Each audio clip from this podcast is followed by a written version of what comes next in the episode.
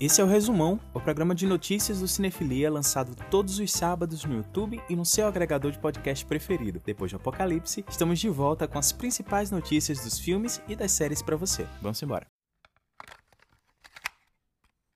Começando com o um boletim de renovações e cancelamentos. Nessa semana, a Netflix anunciou a renovação de três séries originais: a comédia Eu Nunca, que volta para sua segunda temporada, a série de comédia dramática O Método Kominsky, que foi renovada para sua terceira e última temporada, e quem vai se despedir também no seu próximo ano é a premiada Ozark, que foi renovada para sua quarta e última temporada. A estreante Kate Keane, o spin-off de Riverdale, que era exibido aqui no Brasil pela HBO, foi cancelada pela CW. A série deve buscar um novo canal, mas até o momento é o fim da história da jovem estilista. Em adiamentos temos Tenet, novo filme do Christopher Nolan, sendo adiado aqui no Brasil para 27 de agosto, duas semanas após a estreia estadunidense. Quem também foi adiada, mas dessa vez não é série nem filme, foi o SAG Awards, premiação do Sindicato de Atores de Hollywood. A cerimônia vai acontecer agora em 14 de março de 2021, pouco mais de um mês antes do Oscar. O game de ação Fallout vai ganhar uma adaptação para a TV pelo Prime Video e vai ser produzido pelos criadores de Westworld, Jonathan Nolan e Lisa Joy. Esse é o primeiro projeto da dupla no Prime Video após a assinatura de contrato de 5 anos com a Amazon, que começou no ano passado. Fallout se passa num mundo pós-apocalíptico em que a humanidade é forçada a viver em comunidades subterrâneas, mas eventualmente se aventuram num mundo desolado por uma guerra nuclear. A série ainda não tem previsão de estreia virando total a vibe da coisa. Quem também vai ganhar uma nova adaptação, mas dessa vez como longa, é a obra de Monteiro Lobato Sítio do Pica-Pau Amarelo. O filme deve apresentar as obras do autor para uma nova geração, assim como a Turma da Mônica vem fazendo. As filmagens devem começar em 2021 e não temos informações sobre elenco e a história do filme até então.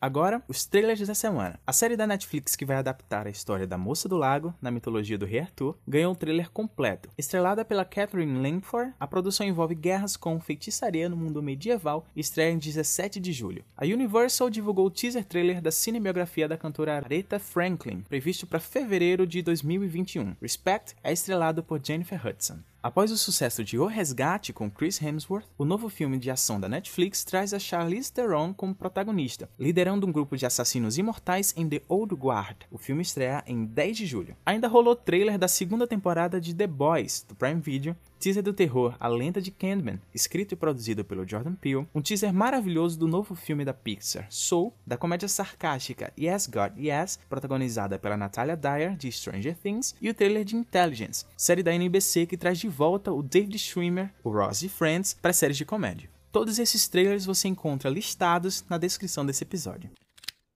A academia divulgou que atingiu sua meta de diversidade nesse ano, Estabelecida em 2016, a instituição deveria diversificar seu quadro de membros até 2020, incluindo mais mulheres e pessoas não brancas. O número de mulheres membros foi de 1.446 em 2015 para 3.179 nesse ano. Nesse mesmo período, o número de membros não brancos triplicou de 554 para 1.787. Com os 819 convidados a integrar a organização nesse ano, a meta foi atingida e ultrapassada. Entre os convidados estão cinco brasileiros. São eles o diretor de animações Otto Guerra, a editora Cristina Amaral, os documentaristas Mariana Oliva e Tiago Pavan, e o Marcos Waltenberg, na categoria de Marketing e Relações Públicas. Ainda falando de Oscar, a Academia divulgou sua lista inicial de filmes elegíveis enviados para indicação a melhor filme no Oscar de 2021. Ainda pequena, a lista inclui quatro filmes originais Netflix, entre eles destacamento Blood, longa do Spike Lee, dois filmes da Universal, são eles The King of Staten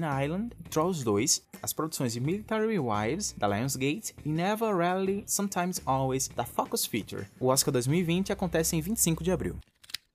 Agora um momento rapidinhas. Segundo o site Collider, Jeffrey Dean Morgan, o Negan de The Walking Dead, está em negociações para interpretar algum personagem na terceira temporada de The Boys. As negociações começaram após o ator comentar que adoraria participar da série.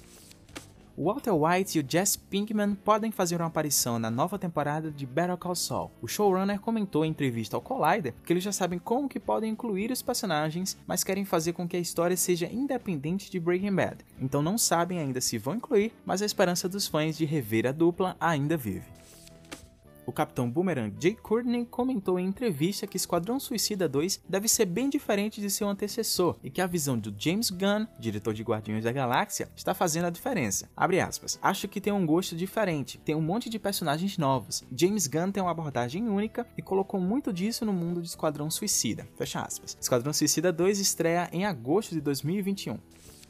Quem também tem notícia boa são os fãs do Homem-Aranha. O produtor de Homem-Aranha no Aranha Verso publicou um tweet elogiando toda a equipe de arte do novo filme, que vem desenvolvendo técnicas inovadoras e disse que o que vimos no primeiro vai parecer estranho, bizarro. Homem-Aranha no Aranha Verso estreia em outubro de 2022.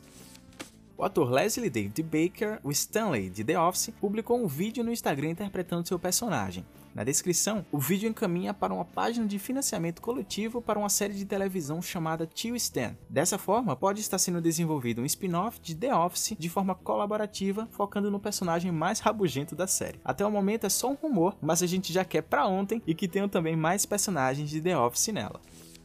E encerrando as rapidinhas, Tartarugas Ninja vão ganhar um reboot em um filme animado produzido pelo Seth Rogen e escrito pelo roteirista de Vizinhos, o que nos leva a considerar que a animação pode ter teor adulto e se permitirem a gente sonhar muito humor sarcástico, algo bem diferente do que vimos até então. Até agora nenhuma outra informação foi divulgada, mas a gente está de olho e traz para você. Aparentemente, ao menos duas tretas são liberadas por semana, só pra gente ter mais conteúdo aqui no resumão. Antes de entrar na nova, a gente vai atualizar uma que já vem rodando um tempo por aqui e envolve a escritora dos livros de Harry Potter. A J.K. Rowling compartilhou comentários transfóbicos, o que gerou uma série de posicionamentos contra a autora. Ela não se retratou, muito pelo contrário, e continuou com seu posicionamento contra os direitos trans, protagonizando mais vexames. Após o escritor Stephen King retweetar um tweet da autora em que ela falava sobre os direitos das mulheres, a J.K. Rowling tweetou agradecendo o posicionamento de King como um homem em apoiar a luta das mulheres. Logo após, um usuário perguntou a King se ele considerava as mulheres trans como mulheres e ele categoricamente afirmou que sim. Após esse posicionamento, a J.K. Rowling apagou o tweet em que elogiava o autor e fingiu que nada aconteceu. Agora sim, vamos de treta. O ator Jay Fisher, o Cyborg nos filmes da DC, publicou um tweet para retirar um elogio que fez ao Joss Whedon em 2017, durante a San Diego Comic Con, em que ele dizia que o Joss era um bom cara e que Zack Snyder tinha colocado a liga em boas mãos. Na época, todos estavam em divulgação do filme, mas agora, com o Snyder Cut vindo aí, chegou a hora de levantar alguns bastidores da gravação. Após a retirada do elogio, o Jay comentou que o diretor substituto se comportava de forma abusiva e sem profissionalismo no set, e que seus superiores permitiam tal comportamento. Rapidamente, John Beck, executivo da DC, comentou em entrevista que as palavras do ator são mentiras categóricas e que o caso se dava porque os produtores queriam que o Cyborg gritasse buia, grito característico do personagem, e o Jay rejeitou porque não se encaixava com a construção do seu personagem. Fechando a lavagem de pano sujo, uma youtuber relembrou que divulgou lá atrás que a Gal Gadot rejeitou gravar uma cena em que o Flash cai por cima dela e acaba tocando no seu seio. A cena foi gravada então com a dublê de corpo corpo e acabou entrando no corte final. A treta aparentemente está só começando e a gente aguarda novos detalhes dos bastidores dessa polêmica produção. Encerrando o resumão dessa semana com o top 4 coisas que você deveria ter visto nessa semana. Ryan Reynolds invadindo a reunião dos X-Men, a reunião de elenco de Curtindo a Vida Doidado, novas fotos de bastidores de Vingadores Guerra Infinita, os erros de gravação da primeira temporada de The Boys. Todos os links estão na descrição do episódio e a gente vai ficando por aqui. Se você está no YouTube, não se esquece de se inscrever no canal e deixar aquele like maroto. No podcast dá para você encaminhar por WhatsApp o link desse episódio e ajudar o projeto. Até semana que vem.